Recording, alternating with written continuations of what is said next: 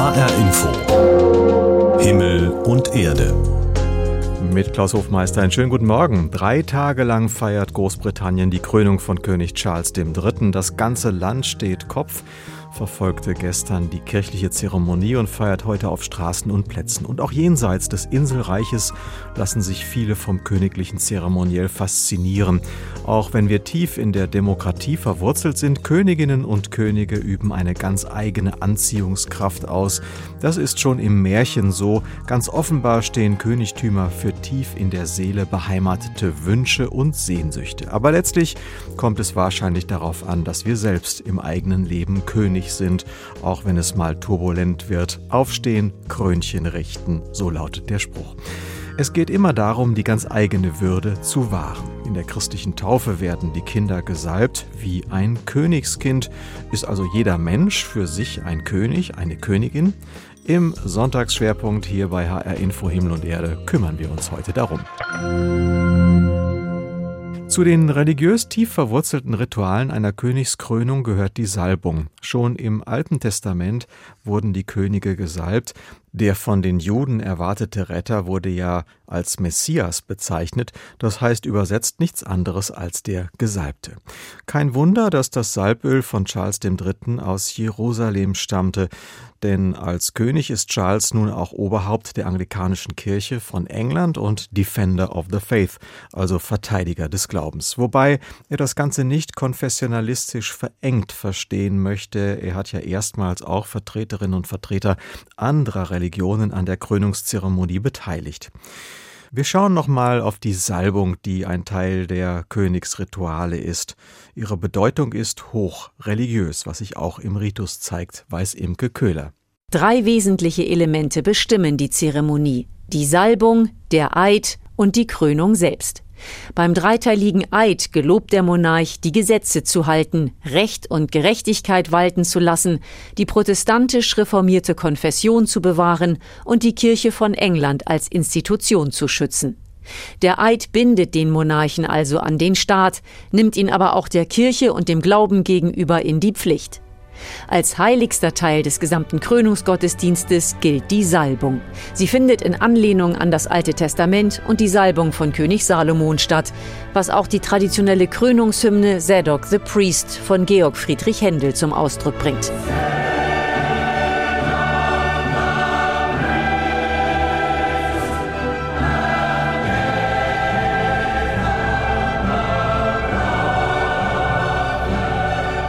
Die Salbung ist ein religiöser Akt der Heiligung, aber auch der Übertragung und Legitimation von politischer Macht. Letztere besitzen britische Könige heutzutage zwar kaum mehr, aber eine herausgehobene Stellung haben sie nach wie vor. Diese wird durch die Salbung noch verstärkt. Theologe George Gross. Im religiösen Sinne erhöht man eine Person, ob man sie zum Priester macht, zum Bischof oder zum König, der einem Priester oder Bischof ähnlich ist. Man macht sie damit heilig, quasi heilig. Einige Monarchen dachten, dass sie das göttlich machen würde. Andere haben viel weniger damit verbunden. Das hängt von der Person ab. Aber mit der Handlung wird jemand geheiligt. Das ist der religiöse Zweck.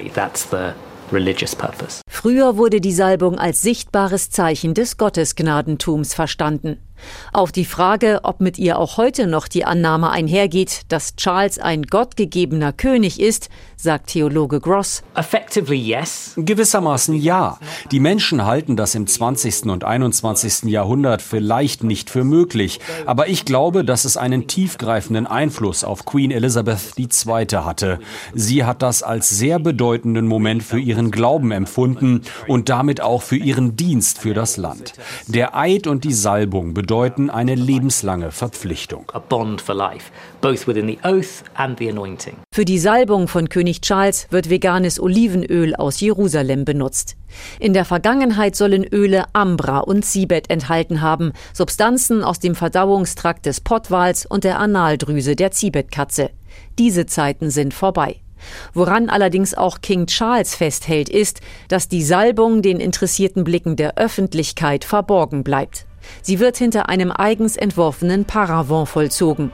Für eine zur Schaustellung gilt dieser Moment als zu heilig und intim. Vielleicht geht es aber auch darum, den letzten Rest des Mystischen zu bewahren, das dem Royalen seinen Zauber verleiht.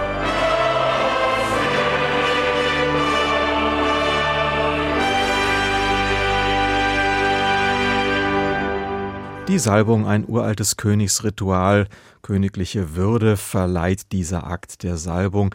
Wer schon einmal bei einer katholischen Taufe dabei gewesen ist, wird sich vielleicht daran erinnern, dass auch dort die Salbung des Täuflings ein Bestandteil ist. Wie es dazu kommt und welche Bedeutung diese und andere Salbungsrituale in der katholischen Kirche haben, das wollte Rainer Janke wissen. Gerhard Braun ist seit 17 Jahren Pfarrer der katholischen Kirchengemeinde in Gensungen. Und in diesen Jahren hat er viele Gemeindemitglieder gesalbt. Die Salbungen, die wir in der Kirche heutzutage spenden, die sind das äußere Zeichen für die Mitteilung des Heiligen Geistes. Und das wird vor allem ausgedrückt in der Taufe und in der Firmung, aber auch die Salbung, die bei der Priesterweihe gespendet wird, ähm, die kommt aus dieser Linie her. Jedes neue Kirchenmitglied wird also gesalbt und wenn neue Priester und Bischöfe in ihr Amt eingeführt werden. Die Botschaft dahinter? Wir sind von Gott erwählt und in seinem Auftrag wirken wir in der Welt. Die einzelnen Salbungsrituale unterscheiden sich dabei. Bei der Taufe etwa gibt es eine Besonderheit, erklärt Gerhard Braun. Bei der Taufe sind es zwei Öle, das eine ist das Krisam, sozusagen das eigentliche Salböl. Und vor der eigentlichen Taufe gibt es im Taufritus dann noch die Salbung mit dem sogenannten Katechumenenöl. Das ist also das Öl, der Taufbewerber. Das Salbungsritual als solches ist alt, schon im Alten Testament wird es erwähnt. Und für gläubige Katholiken wie Stefan Freithof ist es ein wichtiger Bestandteil seines Glaubens, sagt das Mitglied des Pfarrgemeinderats in der Kirchengemeinde Fritzlar. Dadurch, dass wir auch die Täuflinge begrüßen, bin ich mit dem Ritual sehr vertraut und es hat schon eine Bedeutung mit Symbolik, die jungen Christen in die Kirchengemeinde aufgenommen werden, dass sie zu Christus gehören. Von daher ein sehr wichtiger Akt. Vor allem erinnert er sich gerne an die Taufe seiner Tochter, erzählt er. Denn nicht nur ihn hat die Salbung beeindruckt. Das war ein schöner Moment. Noch schöner, wo mein Sohn es dann sehen konnte, wo seine kleine Schwester getauft wurde und er dann als junger Mensch ganz wissbegierig das äh, gucken konnte, was passiert denn da alles. Und ja, das Wichtige ist die Segenshandlung an sich, aber durch die Salbung, durch die Symbolik passiert auch was, was man sehen kann. Neben der Salbung zur Taufe und der Firmung gibt es in der katholischen Kirche auch noch das Sakrament der Krankensalbung. Das Öl als Schutz vor Bösem und als Heilmittel, erklärt Pfarrer Braun. Weil da das Öl Verwendung findet im medizinischen Sinne zur Wundbehandlung ähm, in der Antike. Und in dem Zusammenhang sendet Jesus dann auch seine Jünger aus, mit seiner Vollmacht die Kranken zu heilen. Und so hat sich im Laufe der Geschichte daraus auch das Sakrament der letzten Ölung entwickelt. Das hängt oftmals damit zusammen, dass mit der Spendung der Krankensalbung auch die Vergebung der Sünden verbunden ist. Ja, dass also der Pfarrer erst dann gerufen werden soll, wenn wirklich keine Aussicht mehr besteht. Die Salbung also zu Beginn und am Ende des Lebens, sie begleitet den Gläubigen. Auch wenn vor allem die Krankensalbung heute kaum noch nachgefragt wird, sagt Pfarrer Braun, weil sie im Gegensatz zur Taufe eher im Stillen passiert. Dadurch hat das weniger diesen öffentlichen Charakter und ist dann bei denjenigen, die diese Verbundenheit mit der Kirche nicht mehr so eng haben, dann auch nicht mehr im Bewusstsein und deswegen kommt das heutzutage weniger vor. Geistbegabt und von königlicher Würde die Salbung in den Sakramenten der katholischen Kirche, unter anderem bei der Taufe. König und Königin, das sind im Falle der europäischen Monarchien reale Personen, aber es umweht sie zugleich etwas Märchenhaftes. Offenbar gibt es in unserer Seele tiefliegende Bilder für das, was ein König symbolisiert. Machtfülle, Unabhängigkeit, verfügen können und natürlich auch unbegrenzter Reichtum und Glück.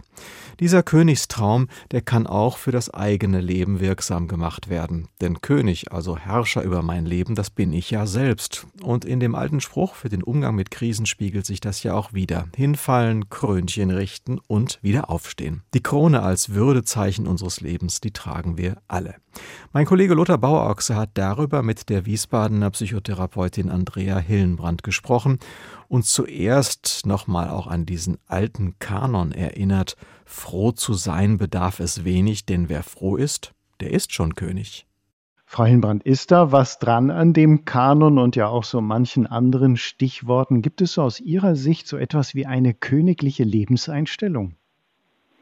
Also es hat sicherlich auch was damit zu tun, sich, sich wertvoll zu fühlen und so eine innere Haltung einzunehmen, so mit ganz erhobenem Haupt auch durch sein eigenes Leben zu laufen und sich eben nicht ohnmächtig zu fühlen oder unterlegen oder anderen ausgeliefert, sondern wirklich so de, zu merken, ich habe Einfluss auf mein Leben und ich entscheide über mein Leben und das ist ein gutes Gefühl und auch mit so einer und in diesem Kanon auch mit so einer positiven Gestimmtheit durchs Leben zu gehen und seine eigenen Entscheidungen zu treffen und seinen eigenen Weg zu gehen und mit so einer Einstellung ist man dann natürlich auch viel aktiver und anpackender und dann hat man so eine positive Aufwärtsspirale und dann gelingt auch mehr, dann hat man auch wirklich mehr Einfluss. Mhm. Es gibt ja die andere Seite. Es gibt ja diesen Alltagsspruch, den kriegen eben manchmal Menschen zu hören, bei denen irgendwas schiefgelaufen ist, wo es gerade nicht so positiv läuft. Und da heißt es dann in etwa hinfallen, aufstehen, Krönchen richten und weiterlaufen. Mich interessiert natürlich dieses Krönchen richten. Frau Inbrand, kann ich das so deuten, dass es in Krisensituationen doch auch darauf ankommt, so die innere Haltung, vielleicht auch Würde wiederzufinden? Genau, also manchmal bringt uns was aus dem Gleichgewicht und man strauchelt ein bisschen und stellt sich vielleicht auch ein bisschen selber in Frage, auch manchmal mit seinem Wert und sich daran zu erinnern, nee, mir, das gibt ja das nächste Sprichwort, mir bricht hier kein Zacken aus der Krone. Mhm. Ne? So meine, meine Würde, mein Wert, den lasse ich davon nicht ankratzen. Das ist auch so eine Entscheidung. Ich lasse mir meinen Wert und meine Würde jetzt davon nicht nehmen. Ich verstehe, solche Rückschläge gibt es im Leben, solche Konflikte gibt es aber das kratzt meinen Wert und meine Würde nicht an. Ich trage nach wie vor meine Krone und darf auch aufrecht weiter durchs Leben laufen. Hm. So wie ich bin, bin ich gut genug. Hm, es kratzt mich nicht an. Das ist ja manchmal leichter gesagt als getan. Also wenn mhm. ich niedergeschlagen bin, welche Ressourcen können mir da helfen, wieder so, wie Sie es gesagt haben, ja, aufrechten Gang erhobenen Hauptes zu kommen? Das ist ganz witzig, weil was da tatsächlich gut wirkt, ist es einfach zu tun. Also das heißt, wenn ich wieder erhobenen Hauptes rumlaufen will, tatsächlich einfach erhobenen Hauptes rumzulaufen.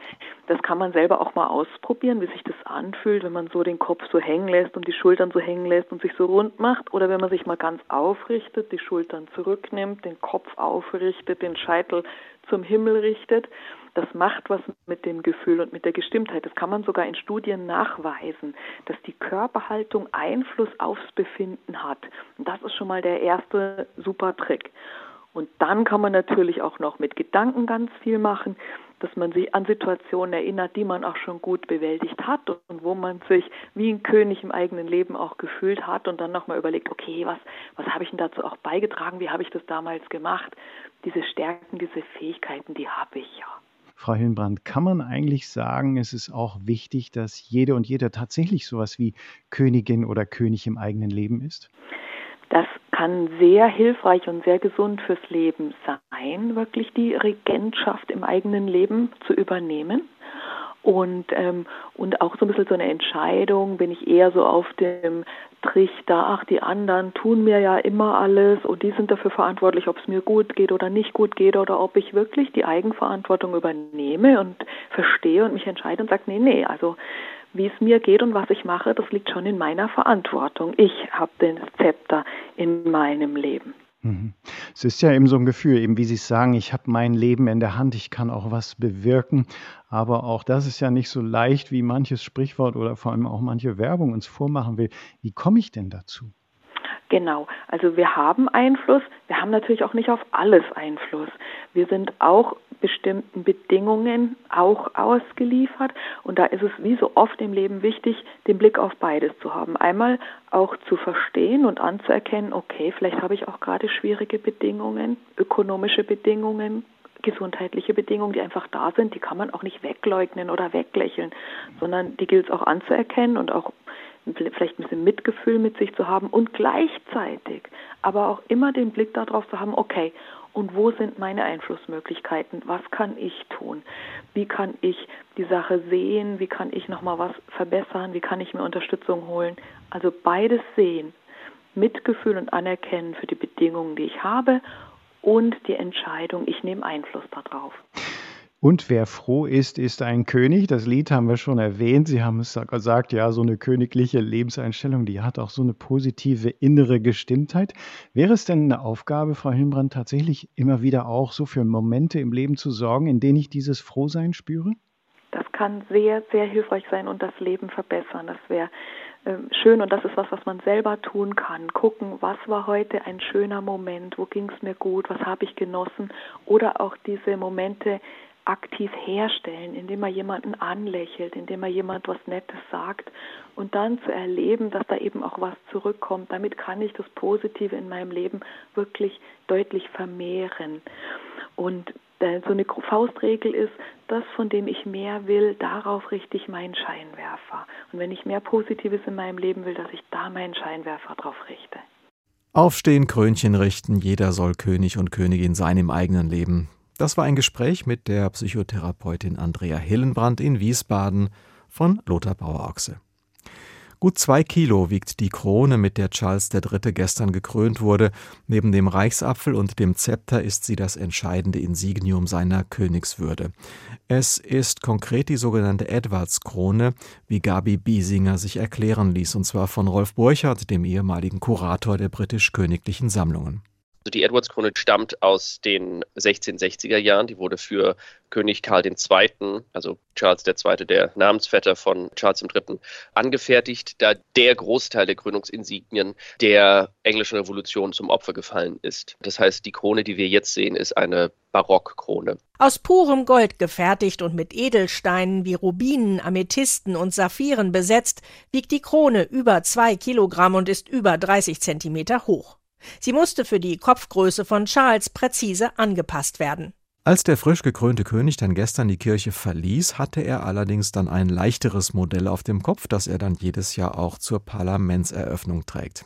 Die sogenannte Imperial State Crown. Die Imperial State Crown ist über und über mit Diamanten besetzt und entfaltet einen Glanz, den man vor dem Fernseher leider gar nicht so wahrnehmen kann. Ich habe das Glück gehabt, einmal bei der Parlamentseröffnung dabei zu sein und die Krone zu sehen in Bewegung. Das ist vermutlich die größte Konzentration von Diamanten in einem Ort auf der Welt. Die Königin lief an mir vorbei und das war wie ein Feuerwerk. Es war unglaublich und das ist etwas, was man nicht im Fernsehen sieht. Zuletzt wurde die Imperial State Crown bei der Gedenkfeier zum Tod von Königin Elisabeth auf dem Sarg drapiert. Eine Krone für alle Fälle sozusagen, die Imperial State Crown. Mit ihr werden wir Charles dann des Öfteren bei den Parlamentseröffnungen wiedersehen. HR Info Himmel und Erde die Krönungsfeierlichkeiten von Charles III., sie sind Medienereignis weltweit, fand und findet das ganze Aufmerksamkeit. Millionen saßen gestern und sitzen heute wahrscheinlich auch noch an den Fernsehern, denn es geht ja weiter mit diesen Feierlichkeiten. Worin liegt eigentlich die Faszination der Royals und dessen, was um sie herum gerade geschieht? Diese Mischung aus Realität und Traumwelt, aus Weltpolitik und Märchen. Lothar Bauerochse hat dazu den Psychiater Johannes Wilkens gefragt. Herr Wilkes, der letzte deutsche König wurde vor mehr als 100 Jahren aus dem Land gejagt. Warum eigentlich lassen wir uns so faszinieren von der Welt der Königinnen und Könige? Ja, gute Frage. Das steckt natürlich tief in uns drin. Das ist auch so im kollektiven, unbewussten verankert, dass man irgendwie doch äh, auch glänzende Vorbilder möchte, auch etwas sozusagen, was auch, äh, uns über den Alltag erhebt.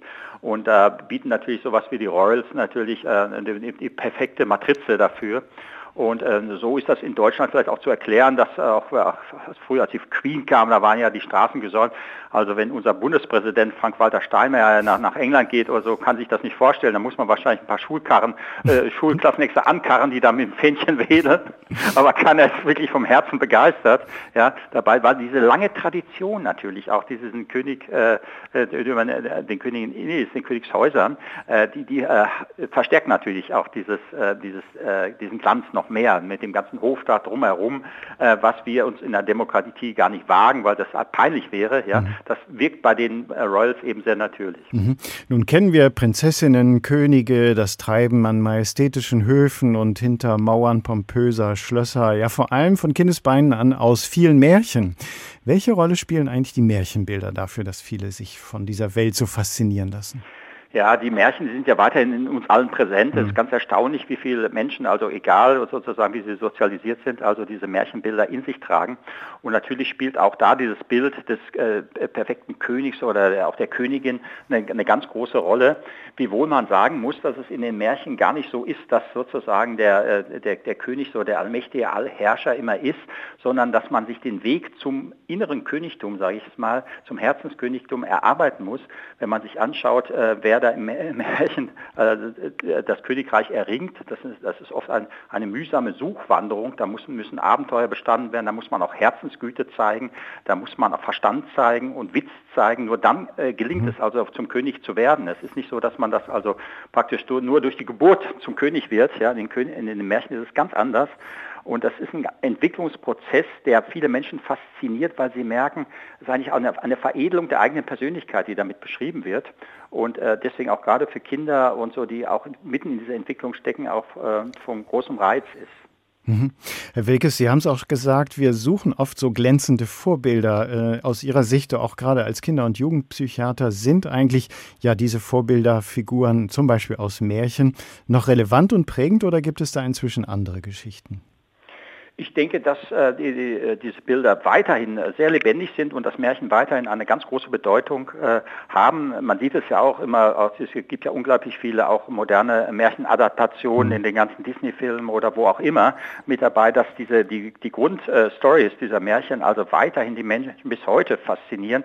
Sie ziehen sich vielleicht manchmal in neue Gewänder und, und, und kleiden sich anders, aber äh, die, dieses Grundprinzip ist weiterhin also von, von großer Wichtigkeit, weil in dem Märchen Bild Kraft, und das, darauf kommt es an, die Bilder sind das Wirksame in dem Kind, in der Seele des Kindes, ähm, die, die, die, bleiben auch ganz, ganz lange. Also wenn sich, wenn man auch heute ältere Menschen fragt und so dabei nach ja. ihren Vorstellungen von Märchen, dann haben die die gleichen Bilder aus ihrer Kindheit, die tragen sie immer noch mit sich.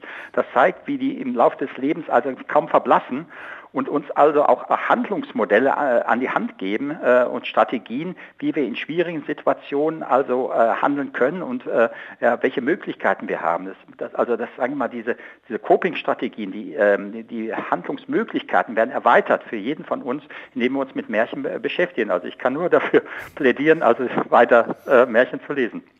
Warum faszinieren sie uns so, die Royals? Das waren psychologische Beobachtungen im Gespräch mit Johannes Wilkes. Er ist Kinder- und Jugendpsychiater. Und das war's hier in HR Info Himmel und Erde mit unserem Schwerpunkt rund um das Geschehen im Königreich von England, die Krönung von King Charles III.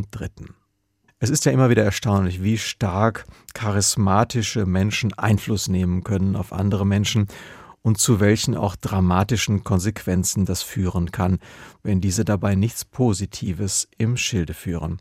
In Kenia hat ein Sektenführer Menschen derart manipuliert, dass sie sich zu Tode gehungert haben, um der Erlösung nahezukommen. Antje Dikans über einen tödlichen Hungerkult in Kenia. Sektenführer Paul Mackenzie hatte seine Anhänger dazu gebracht, sich zu Tode zu hungern, mit dem Versprechen, dass sie dann Jesus begegnen würden. In den vergangenen Tagen wurden in dem Waldstück auch einige Überlebende gefunden. Viele von ihnen bis auf die Knochen abgemagert. Einige starben noch auf dem Weg ins Krankenhaus. Der Vorsitzende der kenianischen Menschenrechtsorganisation Haki Africa, Hussein Khalid, berichtet von einer Frau, die sich mit allen Kräften dagegen wehrte, mit Nahrung versorgt zu werden. Sie hat sich geweigert, erste Hilfe anzunehmen. Sie hat ihre Lippen fest zusammengepresst, weil sie weiter fasten wollte, bis sie stirbt. Unter den Toten sind offenbar viele Kinder. Offizielle Zahlen gibt es dazu noch nicht. Der Vorsitzende der für den Schutz von Kindern zuständigen Behörde an Kenias Küste, George Migosi, berichtet von einer Rettung im letzten Augenblick. Ich bin froh, dass wir heute ein Kind gefunden haben. Ich appelliere, dass die Suche nach anderen ausgeweitet wird. Die meisten Gräber hier gehören wohl Kindern. Aber das können wir erst bestätigen, wenn alle Untersuchungen abgeschlossen sind. Der Sektenführer wurde inzwischen verhaftet. Paul Mackenzie war den Behörden schon mehrfach aufgefallen und hatte in den vergangenen Jahren immer wieder wegen seiner radikalen Ansichten vor Gericht gestanden. Zuletzt war er Anfang dieses Jahres im Zusammenhang mit dem Tod von zwei Kindern festgenommen worden. Auch sie waren offenbar verhungert. Der Sektenführer kam allerdings wieder auf freien Fuß, sagt der Generalinspektor der kenianischen Polizei Jafet Kome. Before er wurde vom Gericht gegen eine Kaution wieder freigelassen. Später wurde er noch einmal festgenommen und kam für zwei Wochen in Untersuchungshaft, damit die Polizei in dieser Zeit weiter ermitteln konnte. Doch anscheinend lag auch danach nicht genug vor, um den Sektenführer weiter festzuhalten. In Kenia hat der Fall nun eine Diskussion über den Umgang mit religiösen Strömungen ausgelöst. Im Land gibt es viele Freikirchen und selbsternannte Prediger. Kontrolliert werden sie bisher kaum. Der tödliche Hungerkult nach den Leichenfunden in Kenia sind viele Fragen noch offen. Und das war's hier in HR Info Himmel und Erde mit Klaus Hofmeister. Ich wünsche Ihnen einen schönen Sonntag.